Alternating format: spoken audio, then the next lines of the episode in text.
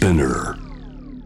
J-Wave ジャムザワールドアップクロスのコーナーです。水曜日は私、安田夏樹が気になっている話題を取り上げていきます。さあ、今月の7日、WHO 世界保健機関は、アフリカで新型コロナウイルスの感染封じ込めに失敗した場合、1年間で最大4400万人が感染し、19万人もの死者が出る恐れがあるというふうに警告しました。えそれ自体も非常に深刻な状況ではあるんですが、南半球に位置するアフリカで新型コロナウイルスの感染拡大がこうして続いてしまった場合、例えば日本をはじめとした北半球で秋以降ですね、こちらでも感染が深刻化する可能性があるということでした。決して人事では言えないこのアフリカでの感染拡大を防ぐために、今現地で活動している支援団体はどんな問題に直面しているのでしょうか。ウガンダで活動中の認定 NPO 法人テラルネッサンスの小川慎吾さんに伺っていきたいと思います。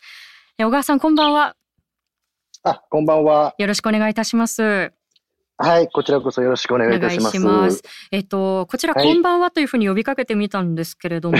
えー5月の20日のそちらは、ウガンダ、今、現地時間何時でしょうか？えっと、今はですね、14時過ぎぐらいですね。時差が6時間ですので、お昼過ぎ。そちらでは、じゃあ、こんにちははいのまだ時間ですね。そうですね。なんかあのはい。鳥の声が聞こえてますか？小川さん。そうですね。今ちょっと外にいるので、ち そうなんですね静かなところに出てきたので、はい、はい。あの私ももうウガンダ一番最後に行ったのが2012年であ自然豊かだったなというふうに思い返しながらちょっとお話を伺っていきたいと思うんですけれどもあのなかなかはいウガンダ馴染みのないという方もいらっしゃると思うんですけれども、まあ、位置としてはケニアとタンザニアと国境を接しているということでではい赤道が通ってるんですよね、国の中に。そうですね。ははいい。で私もあのウガンダに行った時にこう赤道を越えたなんていうことをやってみたことがあるんですけれど今日の気温だったり気候はいかがですか、そう、気温は、そうです。気温は30度ない、27、8度ぐらいですね。ああなんかこの時期だとええ湿度、湿気なんかはどうなんでしょいや、えっと、実は東アフリカ、この辺は高地なのう、で、ええ意外と湿気がなくて、あの、おそらく日本の夏よりも過ごしやすいぐらい、カラッとしてまあ気温は高いんですけど、それなりに。はいあの、非常に、あの、カラッとしてるので過ごしやすい。まあ今日もすごい快快晴なんですけど、ああそうなんですねええそうですね。あのウガンダという国の中でも今小川さんがいらっしゃるのがなんなんという都市でしょうか？今私がいるのがウガンダの北部で、まあ南スーダンの国境にまあ近いんですけども、北の方でグルという町にいまして、えそうなんですね。あのはい例えばその北部というと、まあ、今おっしゃったように南スーダンと国境を接しているということもありますけれどもやはりこう長らく紛争が続いてしまった地域というイメージも色濃いかと思います。でそのあたりも含めてはいお話を伺っていきたいと思うんですけれども、あのウガンダって行ったことないどんな国なのっていう方もたくさんいらっしゃると思うのでもう少しお話そのあたり伺いたいんですがあの例えば人口規模だったりあの国の広さそれからどんな産業があるのかというところ、そのあたりはいかがですか、そうですね、人口は、まあ、4300万人ぐらいなので、で、はい。まあ、で、め面積がですね、ちょうど日本の本州とほぼ同じぐらいの面積ですね。えーまあ、なね、まあ、4000、まあ、4300人ぐらいが住んでいて、はい。まあ、主に、まあ、主要な産業というのはコーヒーであったり、ええあと、せ最近ではせ石油なんかも輸出していますし、あとはカカオとか、あと、まあ、えー綿花ですね、コットンとかですね。えーまあ、日本なんかも、あの、ウガンダからコあのコーヒーとか、あと、ゴマですね。はいあの、今私がいる北北部というのは、まあ、ゴマが結構産地でして、でそういったまあも作ってるんですけど、で日本も実はウガンダからゴマとかコーヒーなんかは輸入したりしてますね。なるほど。あの相変わらずええ鳥の声がのどかに聞こえてくるんですけれども、あの はい例えばその首都がカンパラという町ですよね。で、そこはかなりあの都市化が進んでいるところもあると思うんですけれども、今小川さんがいらっしゃる北部というのは町の様子なんかはどんな感じなんでしょうか？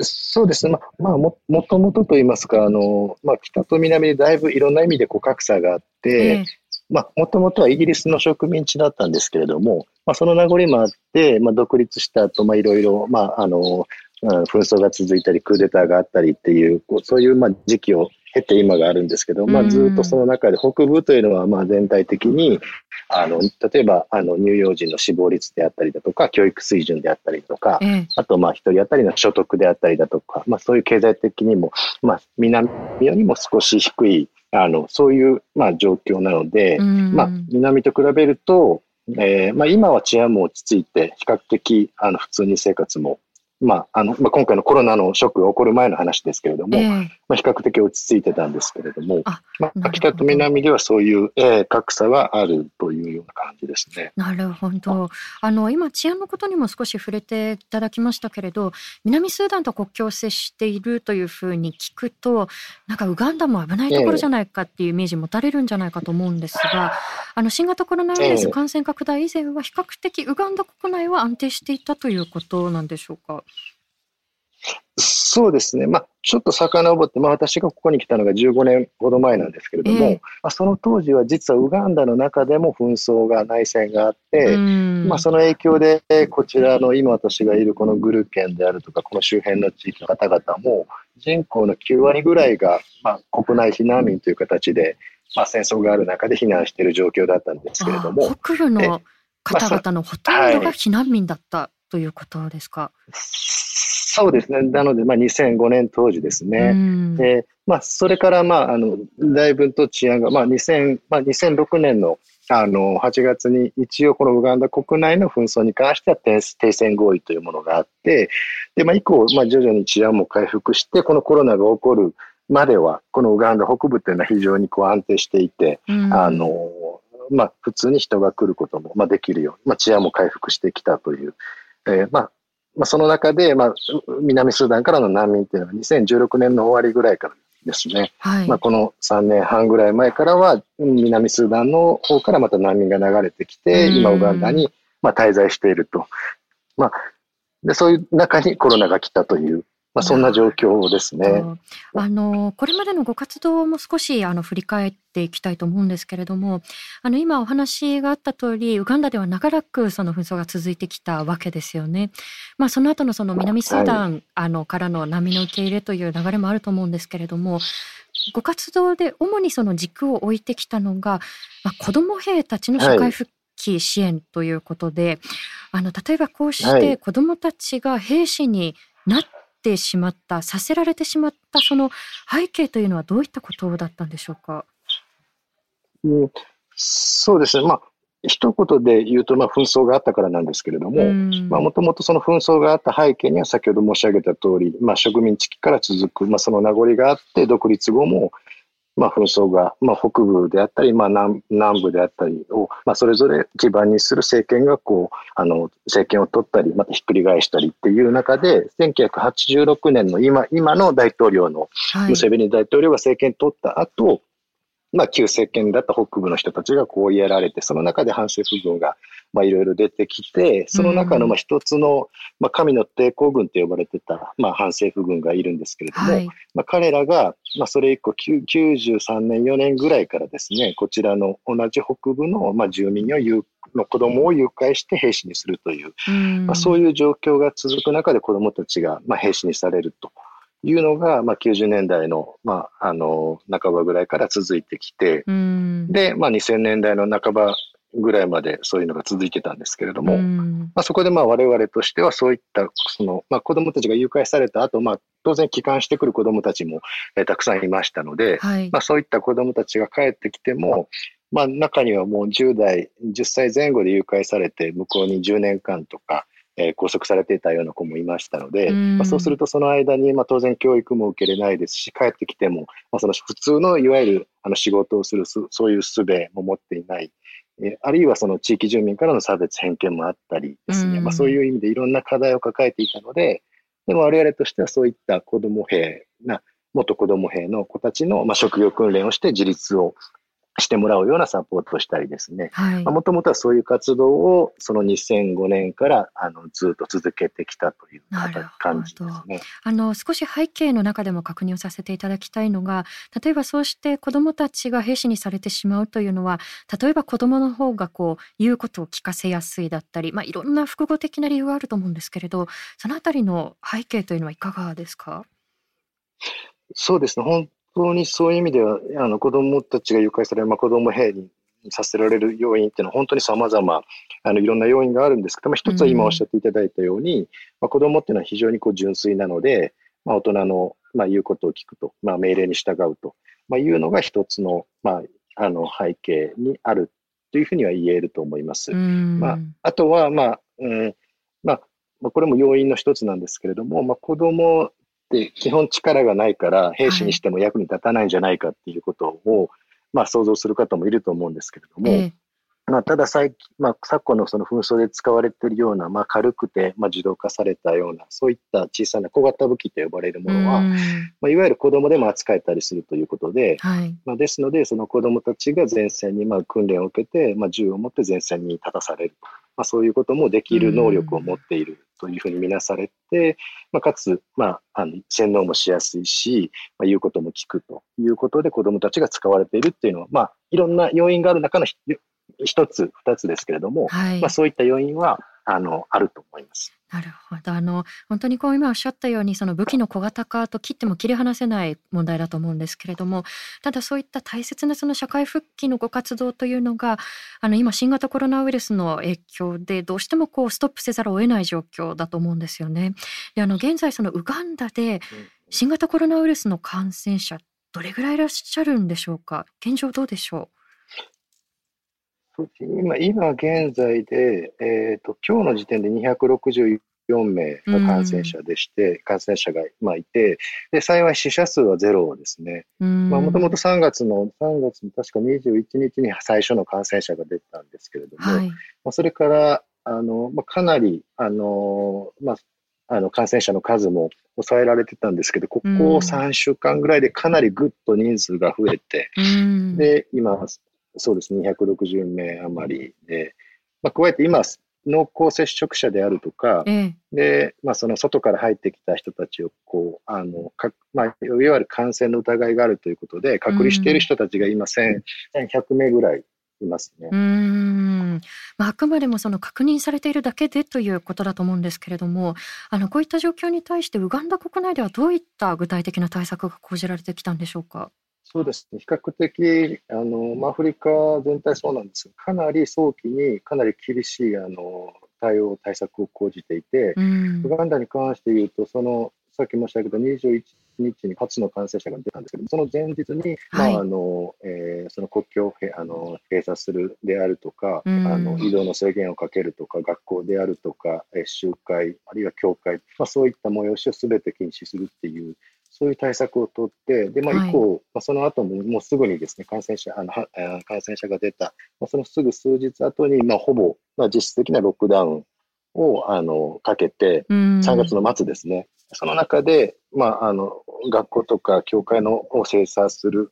集まりを禁止するだけではなくて、いわゆる公共交通機関を、あの、まあ、えー、禁止する、まあ、こちらの庶民の足というのはバイクタクシーであるとか、うん、あの乗り合いバス、まあ、日本のハイエースのようなああいうバンの車に人がこう集まって乗るんですけども、そういう庶民の足である乗り合いタクシーなんかも禁止したり、あとは、まあ、食料品以外の非食料品のまあビジネスですね、そういったものも、まあ、あの停止、あとまあホテル、レストラン、まあ、そういったものも営業制限をかけて、厳しい経済活動に対しての制限をかけていますね。そうですね。はい、あの、それは感染拡大防止の上で必要なんだという反面、まあ、それによって例えば経済的な利益が得られないだったり、生活できないといういろんなこう副作用が出てくると思うんですね。そのあたりはいかがでしょうか？はい、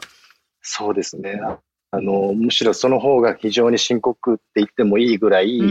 あの、まあもちろん経済活動、まあ経済を麻痺させることで、まあ、感染予防ということで、まあ、それなりにウガンダはそこはうまくいってきた部分はあるかもしれないんですが、そのロックダウンがあって以降、常にもうよく聞く、巷でよく聞く話がですね、ウイルスに殺される前に、あの、失業に殺されるなんてことを、まあ、そのあたりの普通の庶民がですね、つぶやいていたり、まあ、で、実際、やはり、まあ、こちらの、あの、特に都市部とかに住んでる人というのは、農業に従事している人以外で言うと、えー、大体7割ぐらいは、日雇い週払いでこう生活している人たちなんですね。で、まあ当然その貯蓄なんていうものもそれほどないですし、まあですので、その日のあの生家庭収入がなくなると、本当にそれは死活問題になってしまうという状況があって、で、まあ、特にこの、さっき申し上げた通り、北部の方っていうのは非常に、今は南スーダンの難民の方も多いですし、もともとまあ貧しい貧困層の方も多いですので、まあ、そういう方たちにとって本当に仕事ができなくなるってことは死活問題で、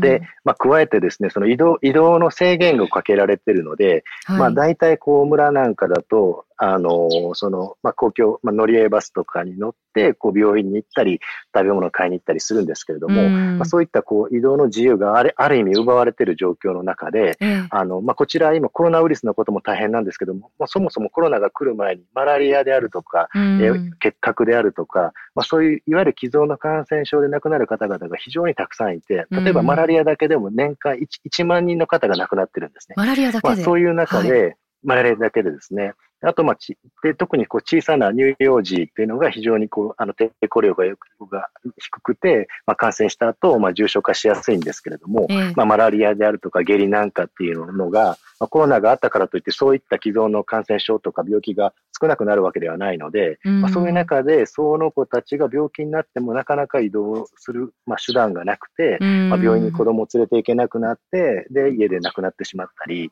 ていう状況があるので、まあ、非常にこの経済活動を止めるということ、特に移動手段をその貧困層たちがなくすということは非常に厳しい状況ですね。このあたり、私が今住んでる、まあ、この地域でも、大体農村部に行くと、その5キロ以内に、まあ、クリニック、診療所ですね。診療所から5キロ以内に住んでる人ってのは、大体1割から2割ぐらいなんですね。あ残りの8割はそれ以上。はい。そう、それ以上の距離を歩いて、まあ、行かなきゃいけないと。まあ、ですので、まあ、元気な方であれば、まあ、5キロ、10キロを片道歩くこともできるかもしれませんけど、なかなか、あの、小さな子供を連れたお母さんであったりとかが、その子供を連れていくことができなくて、まあ、治療が遅くなってしまったり。で、まあ、ちなみにそういったマラリアも下痢なんかも予防、ある程度の予防もできますし、でなった後に適切な治療をすれば、まあ、その死に至るっていうことは、あの、それほど、あの、高く、あの、リスクは高くないので、まあ、ですので治療さえすれば、まあ、救われる命が今このロックダウン下で失われているというふうにもまあ言えますので、まあ、非常にそちらの問題も、問題のもあの非常にあの深刻だと言えると思います。なるほど。そのご活動を始めた当初というのは、紛争によって例えば医療だったり必要なインフラにアクセスができなくて亡くなっていった人たちがいた。で、今は同じような構造がロックダウンによって起きてしまっているというところだと思うんですよね。で、あの、リスナーの皆さんからもいろんな質問いただいてるんですが、えー、ラジオネームエールさんからいただきました。えー、ウガンダではうがいや手洗いといった予防策はどれぐらい取り入れられていますかということ、これご活動の内容にも関わってくると思うんですけれども、あの今おそらくお話を聞いていると必要な支援としては、例えばこういった手洗いだったり、あの予防策に関わってくることと、プラスして生活支援ということも欠かせないと思うんですが、テラルネッサンスとしてはこれまでどのような活動を進めてきたんでしょうか？そうですね、ウガンダの、まあ、北部というのは、もともとさっき申し上げた通り、うん、まあ、非常にまあ紛争の影響を受けたりする中で、あのまあ、もともとその下痢なんていうのは元からあった、まああのまあ、子供たちがまあ下痢で亡くなるっていうことはよくあったんですけども、うん、まあ、そういう中で手洗いがまあ、手洗いをしたりすることで、なんとかその下痢になるリスクを、まあ、あの低減できるということで、うん、まあ、そういった手洗いの,、まあ、あのやり方を教えたり、啓発活動したりっていうことは、そのかあのコロナショック以前からあったんですけれども、うん、ただ十分にそれが行き届いていたわけではなくて、でまあ、かつそういった手洗いが大事だっていうことを意識として、まあ、持ってたとしても、あただ、そのじゃあ手洗いをするためのその、まあ、水、まあ、手洗いのタンクであるとか、うん、まあ、そういうものを購入する経済的な余裕があるかというとというとそうそうでもなくて、はい、まあ、ですので、まあ、以前からその手洗いとか、まあ、公衆衛生の問題っていうのはかなり課題にあったもので、うん、で、まあ、コロナが、まあ、そこにやってきて、で、私たちも今やってるのは、その、えー、まあ、感染が、まあ、増えてるとはいえ、まだ相対的に他国に比べると、まだ完全に広がってるわけではないので、うん、でかつ今、ロックダウンをしているこのこの間に、いかにその感染予防の、まあ、知識を、まあ、皆さんに知っていただいて、まあ、かつそれを知った上で手洗いを実践するために必要な設備、手洗いのそのタンクであったり、まあ、そういうものを、まあ、きちっと提供することが必要なので、はい、今我々がやってるのはそういったあの、えーと、手洗いタンクを提供したり、石鹸を配ったり、まあ、公衆衛生のそういった用品あの用品をまあ配布したり、で、まあ、啓発活動もそれに並行してやっていくというのを、まあ、我々も今やってるところですね。ですよね。おそらく、あの、目の前の例えばそのウイルスのリスクと向き合うというふうになると、その活動欠かせないと思うんですけれど、あの、ただ、テラルネサンスとして、あの、大切にしてきたご活動として、やはりこう、長期的な目で見たときに、やはりこう、生活を支えていくためのなりわいだったり、あの、技術を生かすような場、仕事というのが欠かせないと思うんですけれど、そのあたりのご支援というのはいかがですか？そうですね。まあ、ですね、我々が今やってる活動というのは大きく言うと2つあるんですけれども、まあ、1つは今申し上げた通り、その感染予防をとにかく、あの、今、ロックダウン下で、とにかくその、まあ、手洗いであったり、洗剤、石鹸、まあ、消あの消毒液みたいなものを、できるだけこうあの配るとかっていう形で、まあ、感染予防をするというのが一つの活動で、で、まあ、もう一つの活動というのが、いわゆるこの、まあ、さっきも申し上げた通り、このロックダウン下で、まあ、経済的に、まあ、何もできなくなって、まあ、そういった、あの貧困層が非常に生活が困窮しているっていう状況の中で、まあ、そういう方々に、え仕事を提供すると、あのいうことを今並行してやっていて、はい、で、まあ、普通のあの仕事というのは当然ロックダウンされているんですけれども、ただマスク、例えばマスク、今、あの、マスクを着用することが、まあ、ちょうど、あの、昨日、あの大統領の新しい発表があって、でマスクの着用も義務化されているんですけれども、まあ、とは言っても、マスク自体がそもそも、まあ、よく使われてたような国ではないので、で、そのマスクすら買えない人たちがたくさんいるんですけれども、まあ、あの、私たちがこれまであの支援させていただいてきた元子供兵士とか、あとまあ貧困層の方々の、まあえー、職業訓練もしてたんですけれども、そういった卒業して、まあ、すでに要塞店をさあのしている人たちがたくさんいて、今彼女たちにマスマスクを作る仕事を提供するということをしています。まあ、それによって、まあ、まあ、要塞のビジネスも禁止されていたので、まあ、なので自宅で、まあ、もちろん作業はしてもらうんですけれども、まあ、それによって彼女たちの、まあ、あの、その生活をするための、まあ、収入を得られるということと、で、まあ、出来上がったマスクは全部我々が買い上げて、それをまたこちらで、あの、難民の居住、難民の方であったり、貧困層の方であったり、あるいはこういったあの仕事をするスタッフ、まあ、援助関係者であったり、医療関係者に配布すると。まあ、そういう活動を合わせて、はい、やっています。なるほど。あのー、今、マスクというその必要なものも支給できるけれど、同時にその、まあ、雇用創出にもつながるということ、これ大切なご活動ですねということを、あの、ツイッターでもいろんな方からメッセージいただいているんですが、あの、ただやっぱりこう、こういった状況を受けて、まあ、撤退してくる、あの、国際機関だったりですとか、あの、どうしてもその、現地を離れざるを得ない方々もたくさんいらっしゃったと思うんですよね。で、あの、その中で、なぜその小川さんたちが現地にこうしてとどまって、まあ、ウイルスのリスクなんかもこう現場にいるといろんなことがあるわけですよね。で、なぜそうやって現場に残って支援を続けようと思ったのか、そのあたりはいかがですか？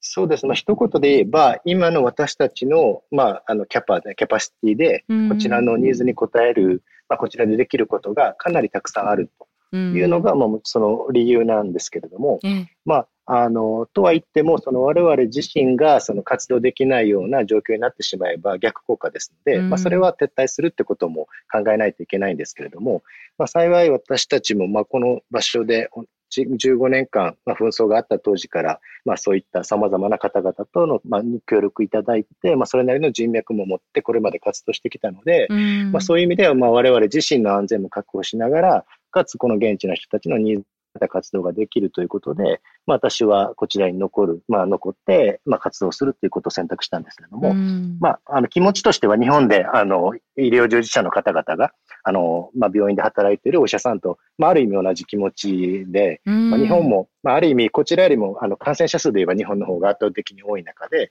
まあ、日本の中でも、ね、医療従事者の方々が、まあ、それこそ感染リスクを直面しながら、やはり仕事仕事ををされてるわけで、うん、まあ、そういう意味では私は医者ではないですけれども、まあ、私の仕事はこちらでこういう国際協力というものを長年やってきましたので、うん、まあ、そういう意味では私としてこちらでできることをしていくと。まあ、うん、まあ、なので、あの、なんて言うんでしょう、お医者、日本のお医者さんがですね、あの患者さんが増えて、たくさん患者さんがいるときにお医者さんが家に帰るなんて、あの、言えませんよね。普通はお医者さんは患者さんがたくさんいるのであれば、当然お医者さんの仕事が増えるわけで、まあ逆に言うと、それこそお医者さんの出番だという、まあそういう気持ちで私は今こちらでできることをしているという、まあそういう思いで今私たちはこちらで残って活動しているというなるほど。その、まあ、必要としている方がいてしかもできることがある限り現場で活動を続けるということだと思うんですけれどもあの今日お話をいただいてウガンダからの声初めて触れたという方もたくさんいらっしゃると思うんですよね。であの日頃はやっぱりあの日本とウガンダだとどうしてもその統一というふうに思われがちですけれどもじゃあ私たち一人一人に日本からできることって何だろうかというふうに問われた時にあの最後になるんですけれども小川さんどんなふうに答えられますか？メッセージとしていただけたら嬉しいです。そうですね。うん、まあ、今さっき申し上げた通り、やっぱそれぞれの、うん、あの、まあ、お専門にやってこられた、まあ、お仕事であるとか、まあ、あの、得意なことっていうのはあると思うんですよね。まあ、ですので、まあ、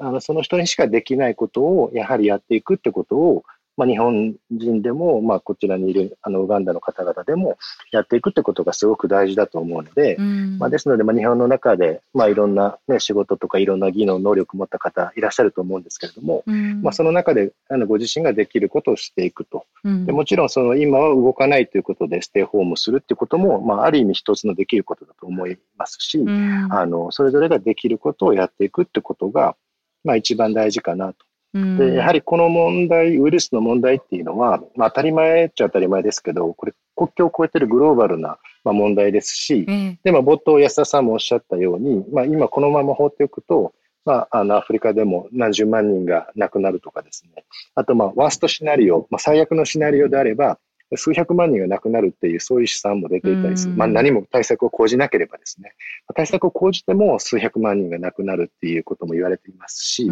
そうなった場合、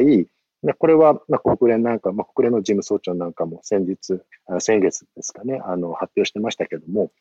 まあ、途上国でこの感染者が増えて数百万人が感染したり、なんなくなったりしていくと、ウイルスが変異して、それがまた、まあ、第2波、第3波として先進国にもこう戻ってくると。まあ、ですので、本当にこれ国境を越えた問題なので、まあね、なので、世界中どこにいても対岸の火事ではいられないという問題だと思うんですね。はい、まあ、そう考えれば、まあ、この国、ウガンダだければ、ウガンダさえ良ければいいとか、日本さえ良ければいいっていう考え方でいる限り、この問題って多分解決できないと思うんですね。まあ、ですので、そういう意味では、まあ、やはりその国,、まあ、国を越えて、まあ、えー、各国が協力していくことも非常に重要ですし、あのまあ、そういう中でそれぞれの国がそれぞれ,、まあ、それぞれの国としてできること、やっていくってことが、まあ、大事になってくるんじゃないかなと。まあ、それをまあ個人レベルでも国レベルでもやっていくってことが大事だと思うので、はい、まあ、日本の方々にもぜひそういう意味で、まあ、お一人お一人ができること、まあ、その人にしかできないことっていろいろあると思うので、まあ、そういった役割を、まあ、あの日本でやっていっていただきたいなというふうに思います。本当にこう地球規模で誰しもがやはりこうこのウイルスからあのの問題とは無関係には生きられない中でその自分さえ良ければからどれぐらいこう脱却できるのかっていうことが私たちにも問われていると思うんですよね。であの現地に誰しもが行けるわけではないんですけれど現地にいる方支えることはできるということであのテラルネッサンスでは今月末までクラウドファンディングを行っているほか22日にもオンラインイベントがあるということであの詳しくはテラルネッサンスのホームページ皆さんも参照してみてください。あの小川さん現地からあのつないでいただいてありがとうございました。はい、こちらこそありがとうございました。ありがとうございます。ということで今日は認定 NPO 法人テラルネッサンスの小川慎吾さんにウガンダとえー、オンラインでつないでお話を伺っていきました。あの、背後に鳥の声がずっとね、聞こえていたんですけれど、私も2012年まで通っていた国でした。で、あの、非常に自然豊かなところで、アフリカの真珠というふうに呼ばれた時期もあったんですよね。あの、ただ抱えている問題っていうのは、小川さんお話しいただいたように非常にこう過酷で、で、一時期はその紛争のために命を奪われていった人たちがいて、で、今度は構造的に新型コロナウイルスの影響で同じような問題が起きてしまって、まあ、貧困層だったり脆弱な立場にいる方々ほど、まあ、医療だったり大切なインフラにアクセスができないということなんですよね。であの、これ、どうしてもその統一で起きていることというふうに捉えられがちですけれども、ただ、例えばその、新型コロナウイルスの問題って一国で捉えられる問題ではないわけですよね。で、あの、一つの国、一つの大陸で封じ込めができないというふうになると、まあ、世界規模に影響してくる問題ということで、あの、決して私たちと無関係ではないですし、本来であれば、テラルレッサンスが活動してきたような、あの、向き合ってきたような問題も本来であればそうなんですよね。例えば、その鉱物資源をめぐっての紛争だったり、で、それって私たちが使っているような電子機器に、その鉱物資源が使われているんじゃないかっていうふうに、ずっとそういう私たちの生活とのつながりって、まあ、訴えてこられたわけなんですけれどもでここに来てようやくそれに実感を持ったという方々もたくさんいらっしゃるんじゃないかと思うんですよね。で、その大切なのはその実感っていうものを、まあ一つ感じたらさらにその先に想像力を広げてみる。で、私たちが持ち寄れる役割って何だろうかっていうことを考えるきっかけにできればというふうに思います。え以上、安田なつきでした。